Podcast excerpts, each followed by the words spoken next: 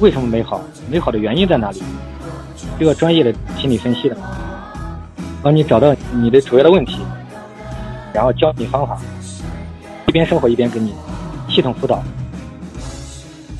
我觉得这样就可以了。张伟瑶，反正就是我不要悲观嘛，我可以给你信心，就不光是我们机构这么多年亲自看到就治好，有很多人，他其他方面据我所知的，我做了十七年了。我告诉你，就只要方法路对，我认为大部分都可以好。之所以始终好不了，因为这个强迫症它治疗起来比较麻烦，因为它需要很多综合的一些东西，需要慢慢来。像我们治好这些人，也都是花了几个月、半年，要花了很多心血精力，要反反复复的给他纠正，反反复复的给他调整。我们就通过这种电话嘛，就这种一对一的。有很多也没见过面嘛，就是这样。他有问题要问我们，我们就电话，长期给他系统调整，反复的带，反复的带，反复的纠正。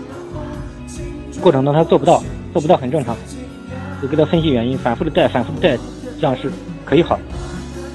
你的问题，我认为也能好，不悲观，但是就是因为这个毛病我们见的太多了，很多人就是青春都耽误掉了，太可惜了，太痛苦了。这个社会嘛，就要借助一种外力。得了一病，你不可能说都自己研究这种疑难杂症，太困难。如果你找对专家，给你随便带带弄弄，人家有经验，就有可能给你弄出来。我觉得找对适合你的人，适合你专家，我觉得应该可以。如果你经济情况实在困难，可以靠自救。大量的康复者文章，还有这个心理老师，我们的。专家写了一些治疗的文章，很多很好的文章。自愈的可能性，说实话虽然比较小，但是还是有人的。即使不能完全好，但最起码会缓解你很多痛苦，这个不会错的。